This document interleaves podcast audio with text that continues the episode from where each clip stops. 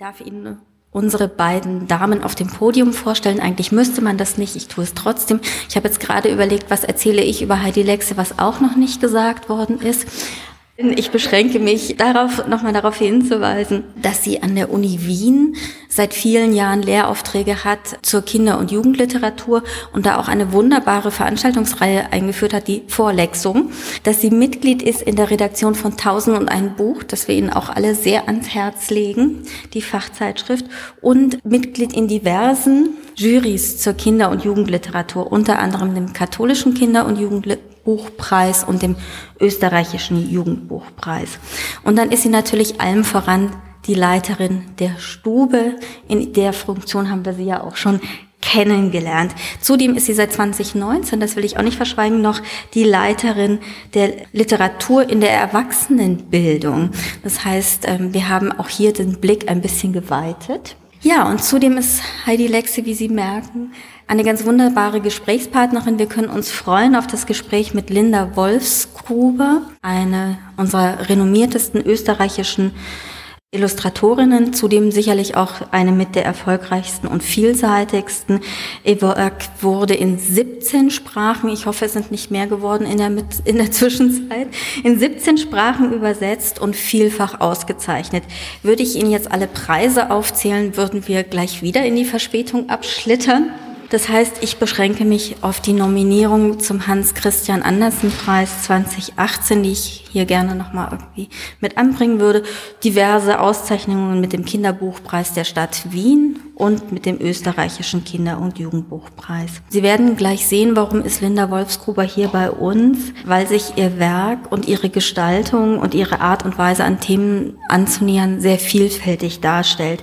Sie arbeitet mit Schablonen, das haben wir gestern schon bei Renate Habinger gesehen, mit Acryl, mit Buntstift, Collage, Feder, Fotografie, Lithografie, Ölfarben, Ölkreide, Monotypie, Radierung, Tempera und vieles mehr.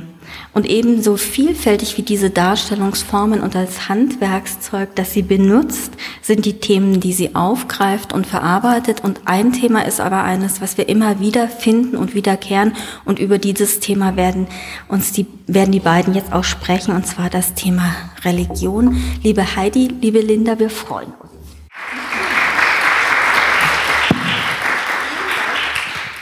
Ja, liebe Marlene, vielen Dank für diese charmante Einführung. Wir möchten darauf hinweisen, dass wir beide nichts damit zu tun haben, dass Nicola Mitter und äh, Hanja Notsch nicht hier sein können und wir unser Gespräch verlängern. Aber wir werden das natürlich gerne nutzen, wir beide. Liebe Linda, ich freue mich sehr, dass du mit mir ins Gespräch kommen wirst über das religiöse Bilderbuch, eine doch ein bisschen randständige Form des Erzählens. Als Titel für den heutigen Vortrag haben wir uns ausgewählt zwischen Sonnenscheibe und Babypuder. Sie erinnern sich, dass diese Tagung im Dezember hätte stattfinden sollen sollen. Ähm, und dieser Titel hat sehr deutlich auf, auf das Weihnachtsbilderbuch verwiesen. Weihnachten ist im Moment so weit weg wie der Friede in Europa und äh, deswegen haben wir uns für einen, das ist nicht lustig, aber ähm, wir haben uns für einen anderen Einstieg entschieden und wir haben gestern gesehen, dass es mittlerweile en vogue ist, in einem Vortrag oder einem Gespräch auch einen Film zu zeigen und wir wollen uns dem anschließen. Der Film beruht auf deinem Bilderbuch Wir. Vielleicht magst du uns kurz erzählen, in welchem Kontext dieser Film entstanden ist. Ja, ich fange beim Buch an. Das ist in der Zeit entstanden, wo die erste, erste Flüchtlingswelle nach Österreich kam und nach ganz Europa. Und da wollte ich eigentlich einen Beitrag machen. Ich habe das dann so gemacht, dass ich das dann im Endeffekt nicht so getan habe, wie ich es geplant hatte, sondern ich wollte einfach ein Buch machen mit dem Titel Wir sind da. Und wollte womöglich, also das Buch war eigentlich so gedacht, dass es 365 Seiten gibt, was da nicht möglich war, die Verlegerin. Und ich hatte auch jetzt noch Schweißausbrüche. Ja, ja, ja, ja, ja. Ich hatte auch dementsprechend viele Adjektive gesammelt, immer wieder in der Straßenbahn. Ich habe auf meinem Handy das immer eingetragen und habe versucht, auch alte Wörter, so altertümliche Wörter einzufügen. Und es sind daraus, ich habe es heute in der Früh noch gezählt, es sind 42 Gesichter geworden. Bin ich auch schon sehr mhm. zufrieden. Und ähm, also es, das Buch war am Anfang da.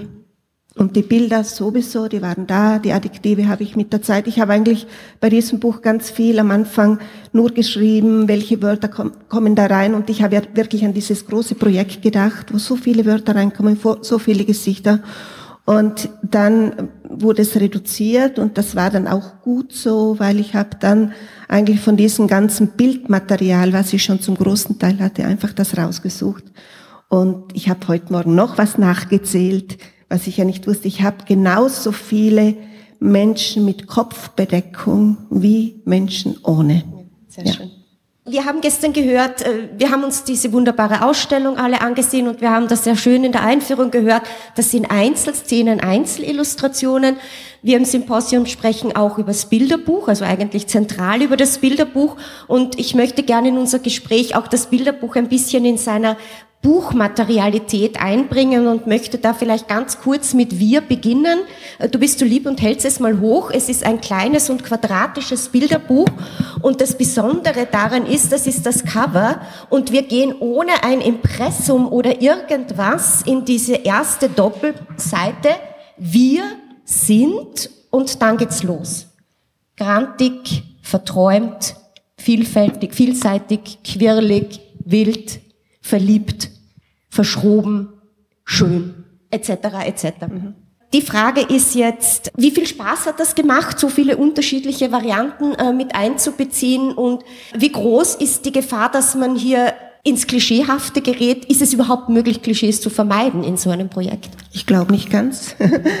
Das Spannende war, ich habe die Gesichter unabhängig von den Adjektiven gemalt, gezeichnet und ich hatte diverse Zusammenstellungen. Und bevor das Buch überhaupt da war, habe ich mal einen Vortrag gemacht, das war in Italien, und dann habe ich die Adjektive logisch auf Italienisch geschrieben und, und sie unterschiedlich dazugestellt und manche habe ich wiederholt. Das ist im Film auch wieder da. Also manche äh, Wörter kommen öfters vor zu verschiedenen Gesichtern. Und ich weiß noch ganz genau den Tag, als ich im Verlag war, da haben wir ja wieder eine neue Zuordnung gemacht. Also ich vielleicht habe dann die Gesichter schon zu sehr mit dem Wort zusammengesetzt, wo ich mir gedacht habe, das passt gut und das wollten wir vermeiden. Und manchmal war es schon ganz bestimmt dieses eine Bild, wo eben dieses Wort äh, wie das rebellische, also das Mädchen mit den Haaren, das die Haare da im Gesicht hat. Aber sonst war es irgendwie so, dass, dass es einfach der Reiz war, wie zum Beispiel das Wort verliebt, glaube ich, ist bei einem alten Mann dabei, ja. Und zu den Gesichtern, kann ich da was ja, sagen? Unbedingt ja, alles, was du möchtest. Zu den Gesichtern ist es so, äh, also jetzt, du, äh, ich möchte noch zuerst eine Frage beantworten. Du hast gemeint, wie man das vermeiden kann, so Klischees. Und es ist so, ich habe durch diese Kopfbedeckungen habe ich logisch eine Zuordnung geschaffen zu äh, Ethnien, zu Kulturen und auch zu Religion. Und da war mir auch ganz wichtig, es gibt eine muslimische Frau mit der Kopfbedeckung und ich wollte das nicht alleine stehen lassen, sondern ich habe dann auch die Dame dazu gestellt, auch mit Kopfbedeckung. Und es gibt ja ganz viele Bilder mit verschiedenen, äh, wo man das eigentlich nur assoziieren kann, wenn man jetzt diesen Mann vorhin sehr orientalisch, na, das ist eher tirolerisch. Ja, der na, der ist da. Und dann weiß man ungefähr, wo, wo, wo, wo man das hinstellen kann. Und das war insofern wichtig mit den Gesichtern, dass man das nicht nur in, den, in der Physiognomie, sondern wirklich auch in dem wenig Bekleidung, was mir jetzt da zur Verfügung stand, weil der Körper war ja bedeckt, es war ja nur dieses Porträt und dann war eben dieser Kopfbedeckung so wichtig. Zu den Gesichtern. Ich habe ganz viele Gesichter in dem Buch, sind Menschen, die ich kenne. Ganz viele. Ich habe Porträts gemacht. Ich habe sie versucht, wirklich sehr zu vereinfachen. Es sind ja nicht realistische Gesichter und, und habe das auch noch aufgehoben, diesen Touch von Realismus, dass ich einfach mit den Buntstiften wie ein Kind gemalt habe. Ich habe einfach verschiedene Farben verwendet, die nicht unbedingt mit der Haut, Hautfarbe assoziiert werden können. Manchmal schon, manchmal nicht. Und äh, es sind eben diese bekannten Gesichter von Menschen, die ich kenne. Und dann gibt's auch wirklich Gesichter, die ich in Zeitschriften rausgeholt habe. Oder auch Fantasiegesichter, das gibt's auch. Es gibt, das, das ähm, ganze Buch äh, beruht ja auf Konstanten und Varianten. Also du hast immer diese Doppelseite mit einer farblichen Rahmung, ähm, die sich pro Doppelseite ändert. Du hast immer diesen Begriff gesetzt und äh, handschriftlich. Du hast immer denselben Gesichtsausschnitt. Du variierst dann die Accessoires, die Augen etc. Die eigentliche Differenzkategorie sind dann aber die Gefühle. Du hast ja verschiedene Ethien, Geschlechter, aber die eigentliche Differenzkategorie sind die Gefühle, die dann aber letztlich auch wieder austauschbar sind und dieses Wir bestimmen. Genau, und das merke ich, wenn ich mit diesem Buch mit Kindern arbeite, wenn ich ein Gesicht vorlege und verschiedene Adjektive auf dem Boden auch auflege und ich lasse sie zuordnen, es wird jedes Mal anders. Also das, das ist ja das Schöne und ich habe diesen Ausschnitt so gewählt, weil ja die ursprüngliche Idee war von der von den ganzen Migranten, die wohin kommen, dass die vielleicht aufgenommen werden von der Polizei. Es gibt ein Foto und dann, das ist eigentlich der Ausschnitt, wenn jemand ein Porträtfoto machen muss oder soll. Wir haben das in der Stube auch mal im Raum ähm, gemacht mit einer Art Memory bei einem Stube-Freitag. Das funktioniert ganz wunderbar, diese Austauschbarkeit ähm, der Begriffe. Unser Gespräch soll ähm, über die religiöse Literatur handeln. Religiöse Markierungen lassen, wie leicht oder schwer lassen Sie sich religiöse Markierungen bei diesem Aus, bei dieser Ausschnitthaftigkeit herstellen? Ja, ich glaube, das ist sicher unsere Wahrnehmung, wenn wir bestimmte Bilder zeigen, wie hier das, was man da hinten sieht, man assoziiert. Und äh, es gibt so Kleidungsstücke, die lassen uns wirklich auch an, wie soll ich das erklären, ähm, religiöse Hintergründe, genau, ein jüdisches Kind denken. Ich habe das aber auch ganz bewusst eingesetzt, weil ich habe mir gedacht, nicht nur die Kulturen sollen da vertreten sein, sondern auch die Verschiedenheit der Religionen. Und ich, das habe ich jetzt nicht nachgezählt. Vielleicht weißt du das. Nein, ich habe es auch nicht gezählt. Ja, nein, wie viel, wie viel Religionen vertreten sind, das mhm. weiß ich jetzt nicht. Aber sehr breit sind sie vertreten. Vielleicht ein, bisschen zur Frage der religiösen Literatur. Religiöse Literatur heißt ja auch in einem modernen Verständnis, ähm, dass es eine religiöse Lektürehaltung geben kann, die vielleicht äh, von den KünstlerInnen gar nicht intendiert ist. Kannst du mit dieser Definition von religiöser Literatur etwas anfangen, dass das auch eine Lektürehaltung sein kann, dass wir jetzt in unserer Lektürehaltung also auch dieses Buch als religiöse Literatur lesen könnten. Da komme ich wieder auf die Bilder zurück. Für mich sind äh, religiöse Motive, also mit denen ist man einfach groß geworden. Und wenn man in ein Museum geht, zum Beispiel ins Kunsthistorische Museum, man ist umgeben von religiösen Motiven. Und deshalb war es für mich immer sehr reizvoll und wo ich einfach gemerkt habe, wie viel Künstler sich mit diesem Thema beschäftigt haben. Und logisch früher ganz viel, aber auch, also wenn man Caravaggio und die ganzen Leute. Aber sonst auch, was ich auch ganz spannend fand, wie zum Beispiel von Chagall, der hat ja diese wahnsinnig tollen ähm, Steindruck gemacht, Lithografien, das Alte Testament und und das habe ich schon ganz früh gesammelt, weil ich das immer so spannend fand. Auch die Geschichten sind ja unsere Urgeschichten. Und deshalb war der Zugang für mich immer auch so groß. Und die Bücher, die ich dann machen konnte, die in, diesen in dieses Konzept hineinpassen, hier kann man das auch sagen, aber ist nicht so vordergründig, aber es gibt wirklich Bücher, die ich dann illustrieren durfte. Das waren zum Teil Auftragsarbeiten, weil ich das eben, weil ich gefragt wurde. Es wurde ein Buch, da kommen wir vielleicht später hin, was ich dann frei gewählt habe und, und wo es auch ganz tolle Vorbilder gab.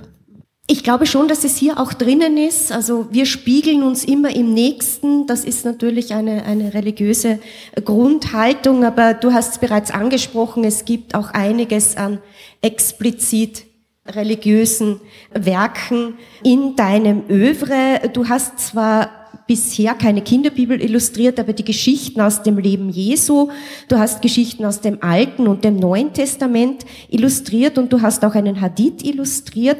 Du musstest also im Lauf deiner künstlerischen Karriere nicht nur überlegen, wie Jesus aussieht und wie du ihn ins Bild bringst, sondern du musstest auch überlegen, wie man Mohammed nicht ins Bild bringt. Und damit möchten wir jetzt ähm, gerne anfangen. The Camel in the Sun die Tränen des Kamels hat es auf Deutsch geheißen. Wie kam es dazu, dass du als österreichische Illustratorin die Geschichte eines kanadischen Autors illustriert hast, die sich mit einem religiösen Text aus dem Islam beschäftigt? Das ist ein langer, aber sehr sympathischer Weg, finde ich. Ich bin gefragt worden, ich habe eine Zeit lang im Iran gelebt, das war ein ganzes Jahr. Und meine damalige Verlegerin, die wusste das nicht, ist aber auch zufällig oder war eingeladen in Teheran und hat davon erfahren. Und für sie war es dann klar, ja, wieso nicht jemand, der dort gelebt hat und ein bisschen die Kultur kennenlernen durfte, die Landschaft und so. Ähm, und dann bin ich aus dem Grund gefragt worden. Wieso das der Literat gemacht hat, das weiß ich jetzt nicht mehr so genau, aber ich glaube, er hat ja auch einen Zugang, das weiß ich jetzt nicht so genau. Kann ich nicht sagen. Er hat es uns sicher erzählt und wir haben ja, es uns nicht gemerkt. Das weiß ich leider nicht mehr. Ja. Ich glaube, er hat erzählt, dass ihn diese, ähm, diese Textform der Hadith so interessiert hat. Also die ein Bericht über die Worte und Taten des Propheten. Also das ist sozusagen diese äh, narrative Kultur auch des Islam. Und ich glaube, er hat das damals bei der Preisverleihung so geschildert, dass ihn das so gereizt hatte. Mhm. Ähm, kann ich noch was dazu sagen? Du kannst. Äh Nein, es ist gestern ist ja jetzt das Thema aufgekommen. Kann man kann man ähm, ein Buch illustrieren, wo man weniger Zugang hat oder was man nicht gelebt hat und so. Also es ist wirklich schwierig und hier kam mir sehr zugute. Ich kann mich einmal erinnern, da sind wir mit, einem, äh, mit so einem kleinen Flugzeug über Iran drüber geflogen und dann war es irgendwie so ein wunderbarer Sonnentag und ich habe so runtergeschaut und es war so ein Teil, wo sich die Schatten ganz stark, also die Schatten wurden so stark geworfen, so ein Schlagschatten und, und, und, die, und, und das Licht war so hell und, und dieses hell und dunkel war so dominant für mich und, und auch die Erdfarben, also wenn man auch die Textilien anschaut und so. Und das war mir sicher eine große Hilfe für dieses Buch. Also das hat, äh, wir haben gestern gesprochen von dieser Korrespondenz oder diesem Gespräch, ich weiß jetzt nicht mehr, wie du es genannt hast, Renate, zwischen Kopf und Hand. Ähm, und das fließt dann genau in diese Materialität mit ein, oder? Ja, genau. Aber zum gestrigen Gespräch, möchte ich was sagen, und zwar, Kopf und Hand. Ich habe da eine Erfahrung und das geht jetzt ein bisschen weg von dem. Und zwar, ich zeichne sehr gern nach der Natur und das ist so, jede Woche so nehme ich mir einen halben Tag Zeit und mache das. Und da funktioniert das mit Kopf und Hand wunderbar. Also ich schaue das an, mein Kopf denkt nicht wirklich mit, ich, ich konzentriere mich aufs Schauen und es fließt so durch, durch die Hand. Mhm. Und da finde ich, ist die Verbindung zwischen Augen, ähm, nicht unbedingt Gedanken, aber Augen und, und das Verarbeiten und durch die Hand, das, das ist so wie, wie, wie ein Fluss. Mhm. Und wenn dann der Kopf dazu kommt, wenn man später was illustriert, wenn man, da wird es oft komplizierter. Mhm. Zum Kopf gehört vielleicht dann auch die, die Wahl der Form. Also du arbeitest hier mit unterschiedlichen Papieren, mit Drucken, mit diese bestimmte Materialität und Farbigkeit muss für dich ja, nehme ich einmal an, immer zur Geschichte passen. Das wäre jetzt banal, aber ist das eine bewusste Wahl oder, oder lässt du dich nächts mhm. durch die Muse küssen oder wie machst du das? Nein, bei Nacht nicht. Nein, erstens glaube ich, ich bin ein sehr haptischer Mensch. Ich glaube, ich, ich rieche gern, ich, ich greife gern Materialien an und mm, ich bin mir am Anfang oft gar nicht bewusst, wie, wie die, wie das Bild dann oder wie das Buch, in welcher Technik das gemacht wird.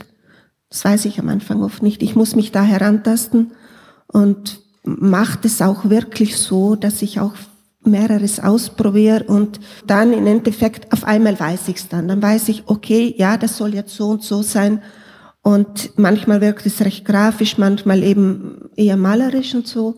Aber das hängt, glaube ich, bei mir, es ist schon eine enge, enge Verbindung zu, zur narrativen, also zur Geschichte, ob es jetzt geschrieben ist oder gedacht, das ist jetzt gleich. Und da spüre ich oft, weil vorhin dieses Buch mit den Köpfen, das musste ganz schnell gehen für mich. Das musste, das musste irgendwie so skizzenhaft sein und, und deshalb auch diese Technik eigentlich nur mit den Buntstiften.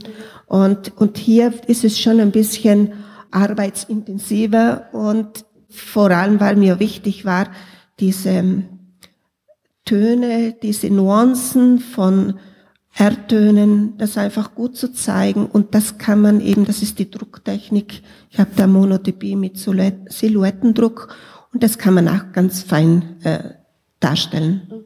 Mhm.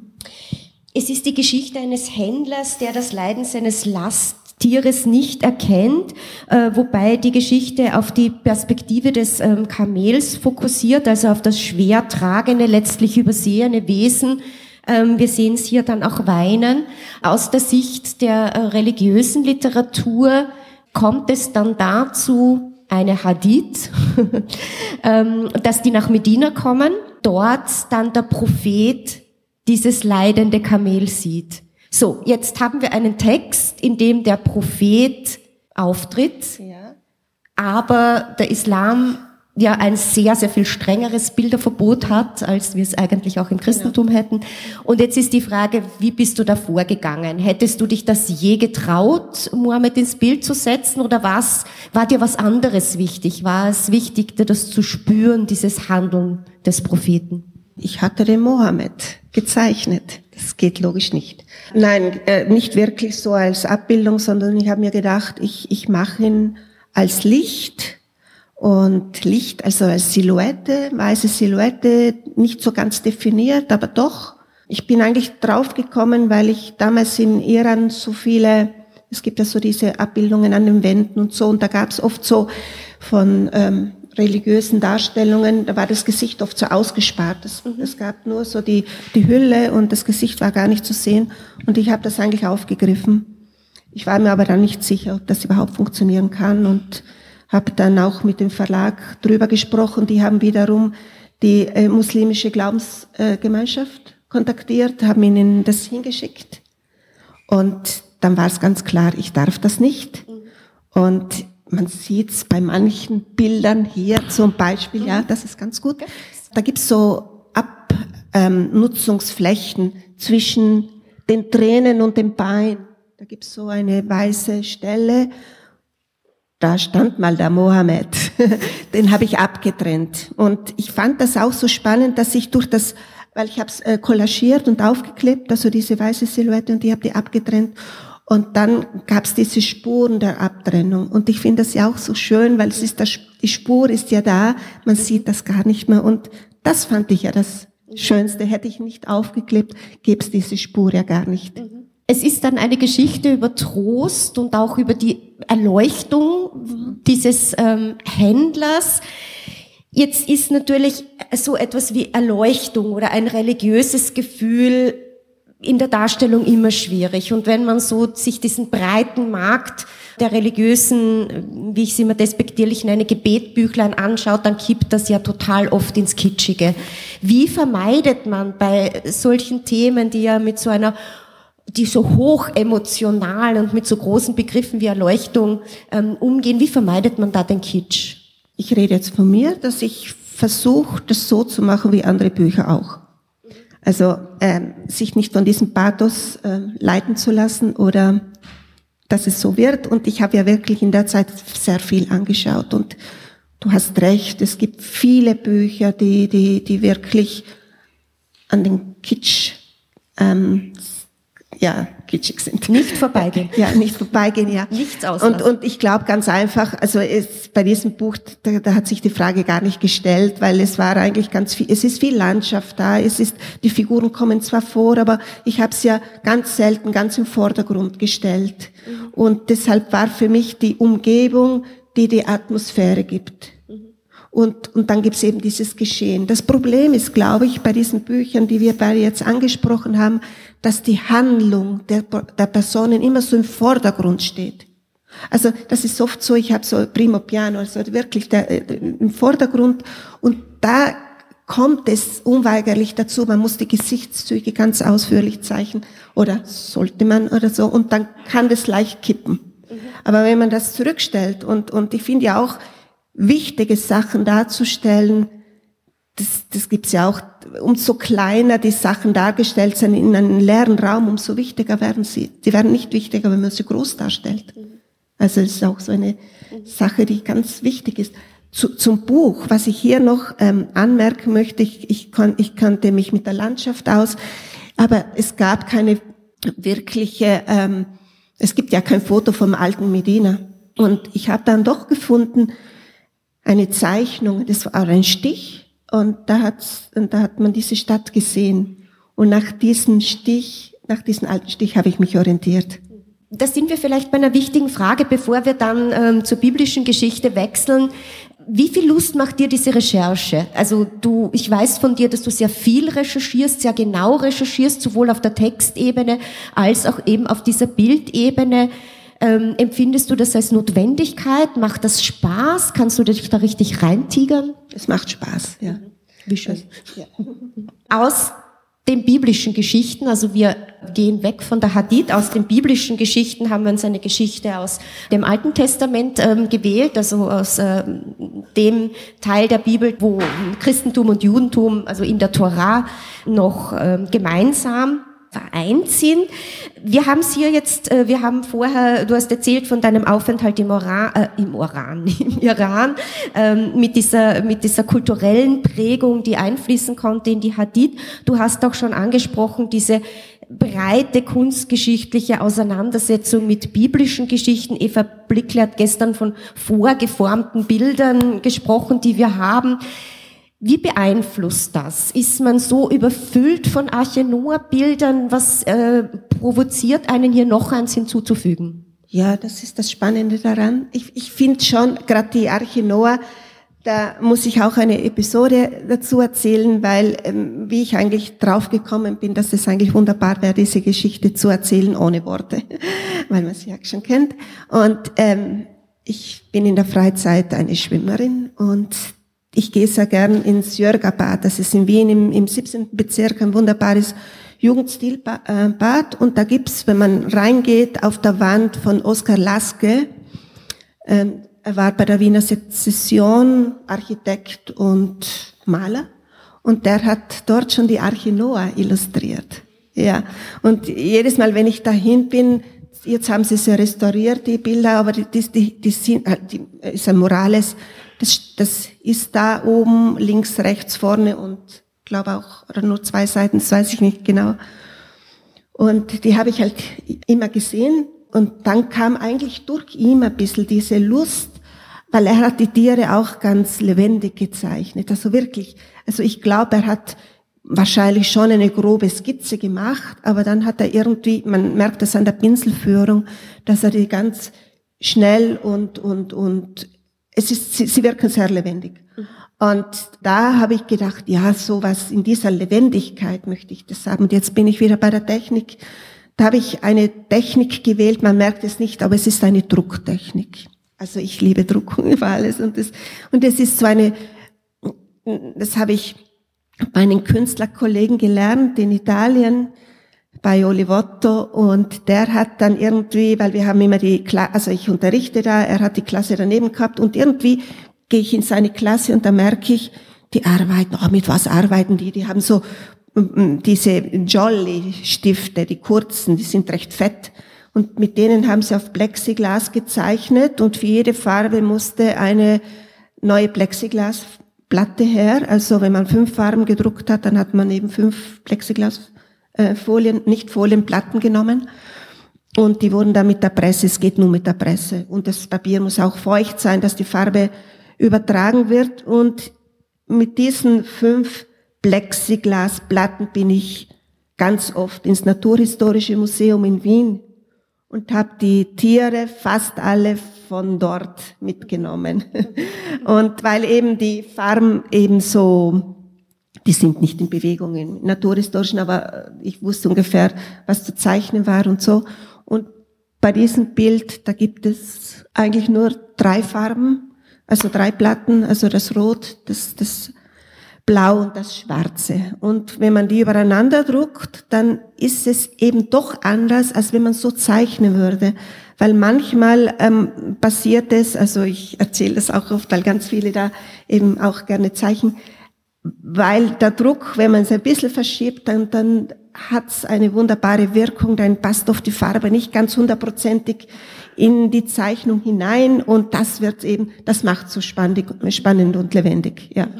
Ja. Ähm, da bleiben wir gleich, weil dieses erste, diese erste Doppelseite erweckt ja noch den Eindruck, wir würden hier in Zweierreihen aufmarschieren. Ähm, und das machen ja ganz viele Bilderbücher. Du nimmst eine Textklammer, es begann zu regnen und dann geht das Rennen und Stürmen los. Und durch diese Drucktechnik legst du ja ganz vieles übereinander, was ja sozusagen jetzt auch biologisch nicht ähm, zueinander passt im selben Element. Also es wird geflogen und gerannt und es wird aber auch geschwommen in dieser, in diesem ähm, Übereinanderlegen der Tiere. Dieses, dieses Hinstürmen hat natürlich auch, bedingt ja auch eine religiöse Lesart ähm, der Arche Noah. Ne? Wie meinst du das? Das weiß ich nicht. Die Frage wäre jetzt, ich, äh, wie soll ich sagen, wie kriege ich jetzt das aus meinem Kopf raus und in deinen Kopf rein mit einer Frage? Ähm, ist das auch eine Frage der, der Auslegung der Archenoa-Geschichte? Du hast gesagt, du wolltest gerne ein textloses Archenoa-Buch machen. Also es geht ja jetzt nicht darum, ähm, diese biblische Geschichte auszubuchstabieren, sondern deine Lesart vorzulegen. Vielleicht magst du uns kurz schildern, was deine Lesart der Geschichte war. Vielleicht soll ja. ich so fragen. Äh, da kommt auch die Bewegung, stimmt. Also es ist ja die Rettung da und die wollen ja alle dorthin. Und ich habe das als Kind immer so ungerecht gefunden, dass nur zwei rauf dürfen. Also das war für mich nicht schön. Und ich habe dann logisch mich an den Text auch wieder gehalten, weil ich finde das immer ganz spannend, Text und Bild, auch wenn der Text jetzt nicht da ist, aber wir kennen den Text ja im Kopf. Und da war für mich diese Bewegung, es beginnt zu regnen. Am Anfang, ganz am Anfang im, im Innentitel, da liegen ja noch zwei Katzen am Boden und die Katzen wollen das Wasser gar nicht und da beginnt es zu regnen. Das war ganz ein guter ähm, Beginn. Also wenn eine, wenn eine Katze Regen spürt, dann lauft sie. Und dieses Laufen überträgt sich auf die anderen Tiere.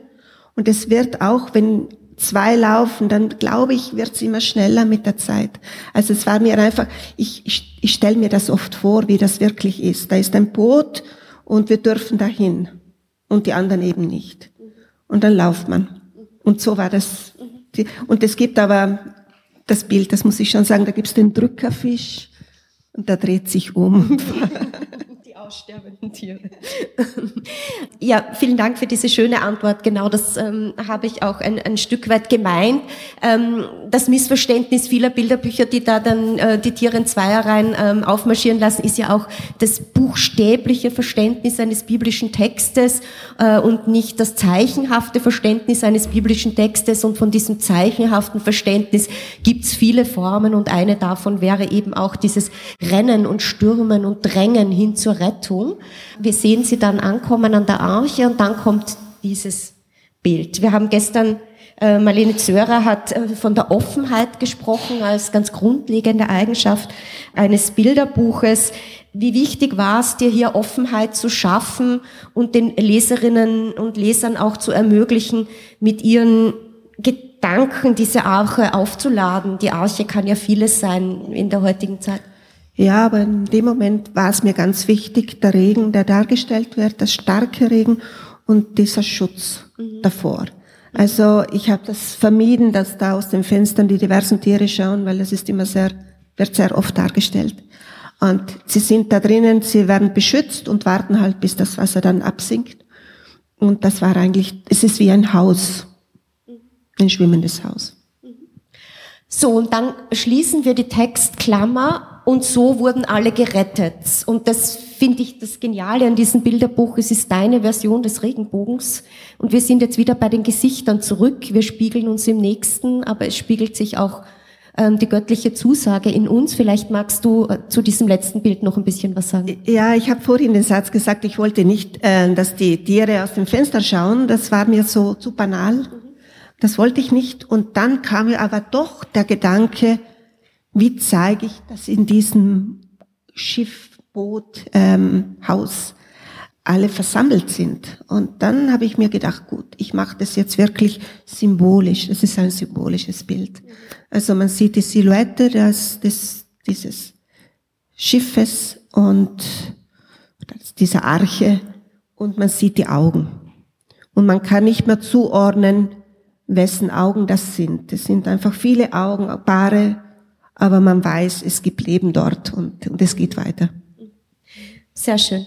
Und so wurden alle gerettet. Ich finde, das ist ein ganz wunderbarer Schlusssatz. Und ähm, liebe Linda, ich danke dir sehr für dieses Gespräch. Dankeschön.